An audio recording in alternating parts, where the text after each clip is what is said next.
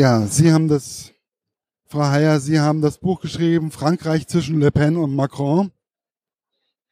Wie tief, also ich hatte das Gefühl, der, der Riss in Frankreich zwischen Volk und Politikern ist ziemlich groß. Kann man das so sehen? Das kann man absolut so sehen, ja. Also ich würde gar nicht von Riss sprechen, sondern eher von einer wirklich klaffenden Kluft äh, zwischen der politischen Klasse und den Franzosen. Und das ist die Aufgabe, die tatsächlich jetzt ähm, Emmanuel Macron bevorsteht und die jedem anderen Präsidenten genauso bevorgestanden hätte, eben die Franzosen mit sich selbst auszusöhnen. Eine herkulische Aufgabe. Also ist da der Riss zwischen den Politikern und dem Volk noch größer wie momentan bei uns hier in Deutschland. Kann man das so sehen? Also ich denke auf jeden Fall, dass der Riss ein bisschen größer ist, da auch die politische Klasse viel abgehobener agiert und auch funktioniert, also viel abgeschlossener ähm, eigentlich äh, eine Einheit an sich darstellt. Ne? Äh, bei uns in, in Deutschland gibt's ja noch Gestalten wie äh, Joschka Fischer oder früher Schröder und eigentlich auch Merkels ganze Biografie. Das sind ja relative Aufsteigerbiografien, wenn man so möchte. Also das ist was, was in Frankreich quasi überhaupt nicht vorkommt. Da hat jeder die gleiche Schule besucht. Meistens ist er schon im gleichen, also jetzt ein bisschen überspitzt gesagt, aber im gleichen Arrondis, Pariser Arrondissement aufgewachsen besucht dann natürlich die gleiche Universität und äh, geht dann den genau äh, abgezirkelten Weg, äh, den die Oberschicht hier geht. Ja, ich fand das also schon ziemlich hart, ähm, wo Sie auch beschrieben haben, wie das ganze politische, politische Establishment in Frankreich funktioniert, was ja auch relativ, was gleich relativ am Anfang von dem Buch passiert, aber was mich auch total fasziniert und abgestoßen hat, das war auch so die Tatsache, da gibt jemand 1000 Euro im Monat nur für zum Schuheputzen aus ähm, und oder stellt seine ganze Familie als ähm, Mitarbeiter ein und streicht da noch Geld mit ein. Gibt es da keiner, keinen, der das mal kontrolliert oder mal nachschaut? Ja, das ist tatsächlich faszinierend. Also ich glaube, dass die Zeiten jetzt tatsächlich vorbei sind. Also deswegen hat Macron gewonnen. Er hat auch deshalb gewonnen, weil er eben eine neue Moral für die Politik verkündet hat. Das hat er ja jetzt auch schon ins Gesetz gegossen. Ähm, das war sicherlich nochmal ein Peak dieser, dieser ganzen A-Moral mit, mit François Fillon oder auch was Sie gerade erwähnen, da dieser, dieser sozialistische Berater, der sich eben auf Steuerzahler äh, ne, da jeden Monat die Schuhe wachsen äh, und polieren ließ. Also das sind natürlich schon Anekdoten, die kann man gar nicht erfinden, äh, selbst wenn man möchte. Ähm, ja, ich glaube, in Frankreich war das so wie auch in, in den anderen Ländern, also in Griechenland hat man das natürlich ganz stark, dass ich glaube, dass, dass es so eine Art Gesellschaftsvertrag zwischen äh, dem Volk und der herrschenden Klasse gab, die darauf beruhte, so ein bisschen entweder jeder konnte, also in Griechenland war es so, jeder konnte ein bisschen was am Kuchen teilhaben und bei den Franzosen war es so nach dem Motto, bei uns funktioniert alles, ihr macht eure Sache, wir machen unsere Sache und wir lassen euch machen. So nach dem Motto, solange ihr uns nicht zu nahe kommt, treten wir euch nicht zu nahe. Wenn aber irgendwie es dem Land zunehmend schlechter geht, die Arbeitslosigkeit eben konstant hoch, ähm, wächst weiter und so weiter, die ganzen Wirtschaftsdaten stagnieren und so fort, also sprich äh, dem Land und Frankreich, ich meine, da sind wir ja heute, das, obwohl Macron gewonnen hat, Frankreich geht's nicht besonders gut im Augenblick, dann wird dieser Gesellschaftsvertrag quasi aufgekündigt und man fragt sich, Warum soll der eigentlich alles haben, soll seine Familie anstellen dürfen, während meine Kinder ähm, trotz Uni-Abschluss überhaupt keinen Job finden und zwar schon seit Jahren. Also da wird dann äh, wächst natürlich äh, der soziale Unmut und und jetzt ist tatsächlich so eine Zäsur, dass man ganz offen jetzt und auch, wie gesagt, schon in den vergangenen Jahren ähm, äh, brach es so an, dass man diesen Unmut auch tatsächlich kundtut. Weil gewusst haben die Franzosen immer, was, was ihre Politiker machen. In den 90er Jahren ähm, mit diesen billigen Appartements, ne, also diese großen Mauscheleien an der, an der Pariser Mairie, wo jeder dem anderen irgendwie entweder eine Wohnung zugeschustert hat oder ähm, extra Umschlag und so fort. Ne? Da gab es keine Kontrollen. Nee, jeder wusste das und es war irgendwie okay, solange alles gut lief. Und damit ist es jetzt vorbei. Sie haben eben gerade gesagt, dass Macron schon ein Gesetz mehr oder weniger entworfen oder durchgebracht hat. Ähm, das ging ja dann doch relativ schnell. Also ich habe das jetzt auch nicht so mitbekommen. Ähm, merkt man schon den politischen Umbruch durch Macron und seine Partei oder seine Organisation? Also den Umbruch merkt man auf jeden Fall. Den Umbruch hat man schon äh, gemerkt, als er quasi an Tag eins äh, bei seiner Einführung weil einfach, wie gesagt, mit Macron kommt eine neue Generation. Äh, mit Macron zieht sein Inner Circle, äh, ist äh, sein Inner Circle in, in, ins, äh, in den Élysée-Palast gezogen. Ich sag immer, das, das absolut ähm, klarste und das erste, was man sieht und was auffällt, ist ja eben dieser dieser Generationenwandel, ne? Also dass, dass es jetzt zum ersten Mal einfach diese ewige Babyboomer-Generation wegfällt.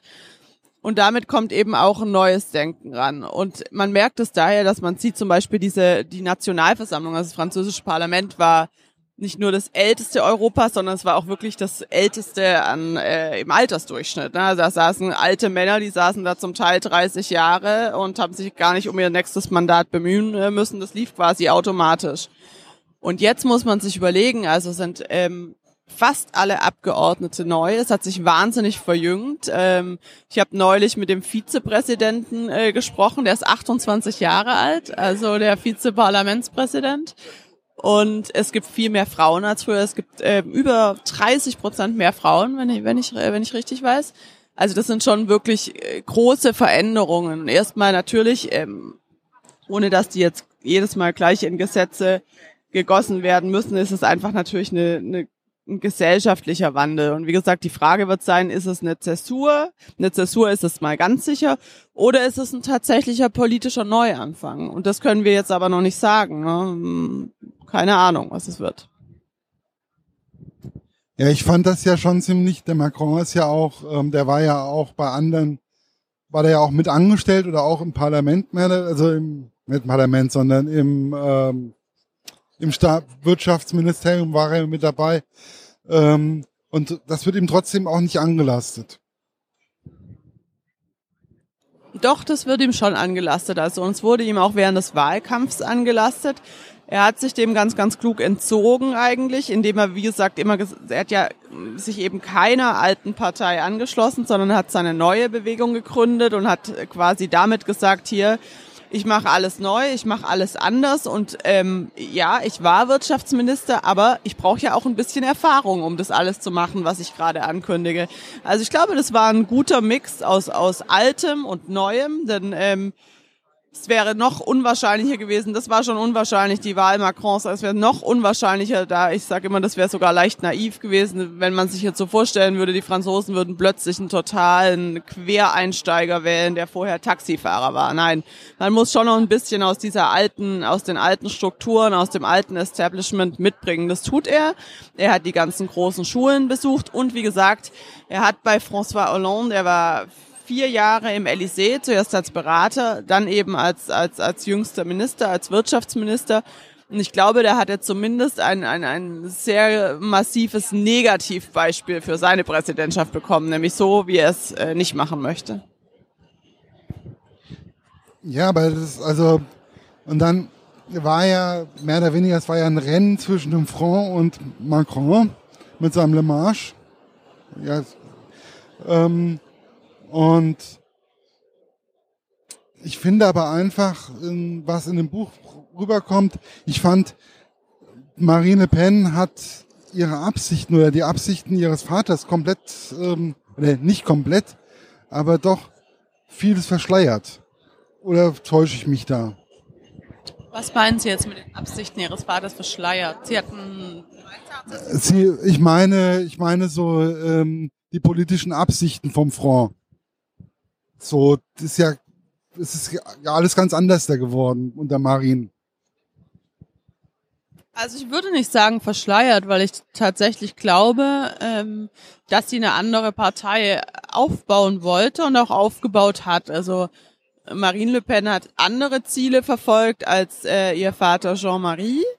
Das heißt, ähm, sie wollte an die Macht, sie wollte regieren.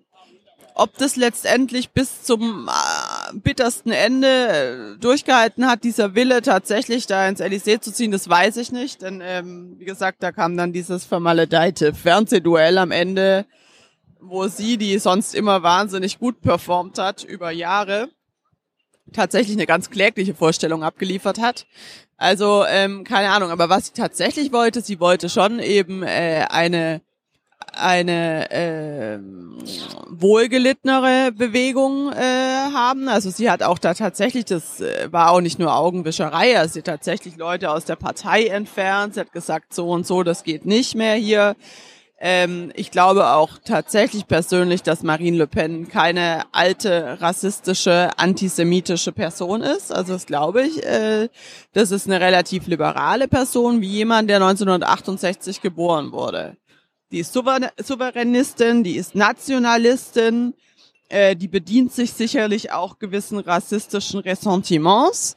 Aber anders als ihr Vater hat sie das eben nicht äh, tief inkorporiert und, und, und besteht daraus. Wobei ich finde ja jetzt ihre Schwester zum Beispiel, finde ich, die kommt ganz anders darüber. Die ist ja schon teilweise ähm, äh, Nichte, ja, ist sie Nichte oder ist sie Nichte? Ähm, sie ist ja eher dem ähm, ja der katholischen Lehre mehr oder weniger ein bisschen verfallen oder sie ist da sehr extrem und kommt da doch eher nach ihrem, nach Jean, äh, nach Jean-Marie. Ja, die Nichte ist natürlich auch aus dieser Familie, was zuallererst mal heißt, sie ist ein riesiges politisches Talent. Ähm, ist ja jetzt gerade mal 27, hat jetzt auch gerade eine Pause eingelegt, was die Politik angeht. Ähm, ja, man sagt, sie käme mehr nach ihrem Großvater. Äh, das stimmt sicherlich von den konservativen Ansichten. Also sie hat eben nicht dieses Liberale, das Marine Le Pen hat. Sie geht auch weiterhin demonstrieren gegen die Homo-Ehe zum Beispiel und so weiter und äh, führt da ein sehr strikteres Regiment, was sie eben auch als Abgeordnete gezeigt hat und ist eben auch dafür, dass sich quasi die große Rechte vereinigt. Ne? Also dass die ganze bürgerliche Rechte unter einem Signum antritt. Ähm, da meinen manche, das könnte sie irgendwann mal führen oder auch nicht. Ähm, muss man sehen. Also jetzt hat sie sich erstmal verordnet, eine Pause zu machen und äh, die Privatwirtschaft zu entdecken. Wie gesagt, ist ja noch ganz wahnsinnig jung. Und dann muss man sehen. Aber was glaube ich tatsächlich ähm, egal ob Gegner oder Freund, also äh, Mario Marchal Le Pen, so heißt sie, wurde zum Teil als wirklich äh, eines der größten politischen Talente Frankreichs in den letzten Jahren bestimmt. Und wenn man sie gesehen hat, also ich habe sie kennengelernt, da war sie 23, 24, also extrem jung, dann hat einen das schon wahnsinnig überrascht. Also die Souveränität, äh, auch der Arbeitseifer, wie sie an die Dinge ranging. Ja, also ich habe ja sowieso das Gefühl, dass die Familie Le Pen ähm, sehr konzentriert vorgeht. Und ich habe das Gefühl gehabt, ähm, falls der eine Plan nicht funktioniert, funktioniert der nächste Plan. Und das ist, das ist mir eigentlich so bei dem Lesen von dem Buch mehr oder weniger so aufgefallen, dass verschiedene Richtungen in dieser Familie auch vorhanden sind. Kommt das auch bei dem bei den anderen oder beim Volk so an oder wie wird man das bezeichnen? Ja, das ist eine gute Frage, finde ich. Also, weil das, wie gesagt, ist immer auch eine Interpretationsfrage. Aber es stimmt sicherlich, also da ist für jeden was da, was sie sagen. Ne? Also ähm, der Vater ist so, die Tochter macht es dann ein bisschen anders und öffnet den Front, die Nichte geht dann wieder mehr back to the roots und so. Also ähm, ich glaube aber, dass beim Volk oder bei denen, äh, die Front National wählen, um mal präziser zu sein, ist es wahrscheinlich so, dass sich da zwei unterscheiden. Für die einen zählt der Name Le Pen. Da ist es dann eigentlich quasi einfach nur die logische Konsequenz. Also Marine ist äh, die äh, die führt fort, was der Vater begonnen hat und die Nichte führt dann nochmal fort, was, was die beiden äh, vorgezeichnet haben das, da zählt dann der Name. Und dann gibt's aber noch diese anderen Anhänger, die jetzt eben diese, deren Zahl ist ja stark gewachsen und hat den Front eben zu dem gemacht, was er jetzt geworden ist, nämlich zu einer Art Volkspartei in Frankreich. Also sprich, äh, es war ja nicht Macron, der dieses Zwei-Parteien-System aufgebrochen hat, sondern es war eben Marine Le Pen und der Front National, die zum ersten Mal gezeigt haben, hey, wir sind hier mal drei und nicht nur zwei, ne? Äh, und zwar eine Weile bevor Macron da die Arena betre betreten hat. Und da gibt's dann natürlich die Wähler, die, die, die Marinisten, sage ich mal, die äh, nur Marine Le Pen wählen würden, vielleicht die Nichte, keine Ahnung, aber auf jeden Fall nicht den Vater, weil der Vater ist ihnen zu extrem, der Vater ist ihnen zu negativ konnotiert, also den wollen sie nicht. Die hätten, die haben tatsächlich angefangen, den Front National zu unterstützen, erst als der Vater wirklich tatsächlich weg war. Aber das ist, also ich fand das ähm, schon, also ich hatte das Gefühl, wo ich das Buch auch gelesen hatte, das war so mehr oder weniger eine Fortsetzung von dem, was ich so Anfang, Mitte der 80er auch schon so ein bisschen mitbekommen habe. Damals hauptsächlich durch Jean-Marie Le Pen. Der war da auch mit der Jugendorganisation, also in meiner Jugendorganisation ziemlich präsent, zumindest in Frankreich, nicht hier in Deutschland. Ähm, wie wichtig sind auch diese Jugendorganisationen oder die Nähe von zu bestimmten Jugendorganisationen für den Front? Der Front hat in der Tat eine, eine, eine große Jugendorganisation und ich glaube, dass die in den letzten Jahren noch weiter gewachsen ist. Also da sprach man jetzt irgendwie von 25.000, das war schon irgendwie jetzt zwei Jahre her, sprach man von 25.000 äh, Jungen, die sich da angeschlossen haben, also weiß jetzt nicht genau in welcher Alterskohorte, aber eben äh, in der Jugendorganisation. Ich glaube, dass der wie für jede Partei jetzt eigentlich eine wichtige Rolle spielen sollte, auch hier eine, eine wichtige Rolle spielt, dass eben die Jungen mobilisiert werden. Und beim Front war es jetzt tatsächlich so bei den Regionalwahlen 2015 oder auch jetzt, dass eben wahnsinnig viele junge Menschen und zunehmend auch junge Menschen gut ausgebildet, also mit Diplomen, den Front National gewählt haben. Das war früher auch kein, äh, kein Phänomen. Also den Front von Jean-Marie Le Pen haben eben eigentlich Arbeiter gewählt und Ältere, aber wirklich, es war überschaubar. Und auch in strukturschwächeren Regionen war, war der Front ja immer ähm, wesentlich präsenter. Und das, ich fand, was mir auch zu denken gegeben hat, das war diese Grasbüschel-Taktik ähm, mit dem Gras, dass sie überall mehr oder weniger vorhanden sind und man sie nicht mehr richtig rausreißen kann. Ähm, wird es, wie soll ich sagen, wird es immer häufiger, also wird der immer machtvoller auch der Front und wie geht Macron damit um?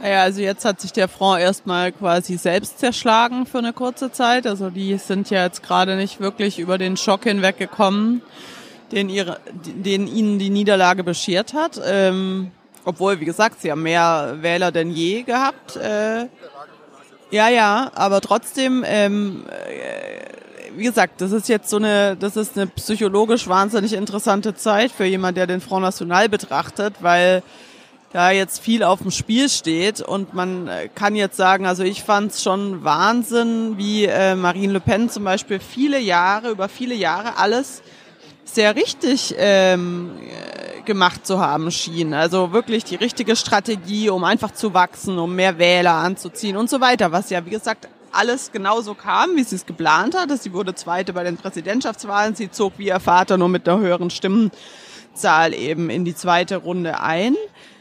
Und trotzdem wird sie seither ähm, so stark in Frage gestellt wie nie zuvor und wie auch ihr Vater nie in Frage gestellt worden ist. Weil ich glaube, weil viele Frontwähler schlicht enttäuscht sind. Die haben jetzt die Möglichkeit äh, gesehen und haben tatsächlich geglaubt, also wenn wir jetzt bei wirtschaftlicher Totalstagnation, bei Terrorismus, bei einem absoluten Ras-le-Bol, also beim absoluten, ähm, wir haben es jetzt satt, äh, Gefühl gegenüber der politischen Elite. Wenn wir es jetzt nicht schaffen, gewählt zu werden, dann schaffen wir es überhaupt nicht mehr. Und da muss man sagen, war wahrscheinlich Marine Le Pen natürlich ein bisschen als Vorsitzende, als Kandidatin äh, jetzt auch der Sündenbock, weil sie eben in diesem Wahlkampf ganz am Ende tatsächlich keine so tolle Figur abgegeben hat. Ja, aber ich denke, es war auch ähm, wichtig. Auf der einen Seite war es, glaube ich, auch wichtig, dass sie diese Position auch besetzt hat, weil ansonsten wäre es, glaube ich, zu einem kompletten Stillstand auch in Frankreich gekommen. Sie hat ähm, die Position des Anderssein-Wollens. Ich glaube, ohne diese, äh, ohne Marine Le Pen wäre es zum Beispiel auch nicht zu Macron gekommen. So sehe ich das. Ja, da teilen wir die These. Ich glaube nämlich tatsächlich, ja. Also Marine Le Pen hat natürlich diese politische Klasse auf sehr unschöne Weise vor sich hergetrieben, die da wusste auch nicht äh, irgendwie drauf zu reagieren und ähm, hat tatsächlich, das meine ich, das sagte ich vorher, glaube ich schon, äh, gezeigt, dass da eben neben den Altparteien, neben den beiden etablierten, neben der bürgerlichen Rechten, neben den Sozialisten eben noch Platz ist für eine dritte oder sogar auch eine vierte.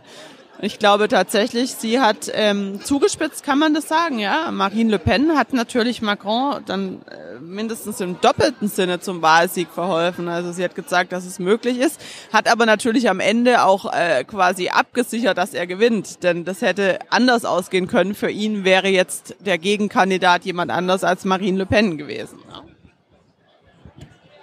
Ja, aber also ich finde, der ist wesentlich professioneller geworden. Ähm, und durch Marine Le Pen, durch, auch durch ihre Schwester.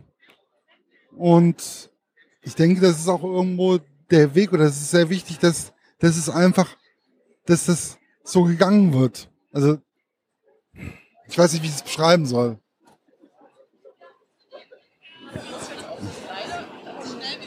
Ah, okay. Alles klar. Ähm, das reicht mir. Ähm,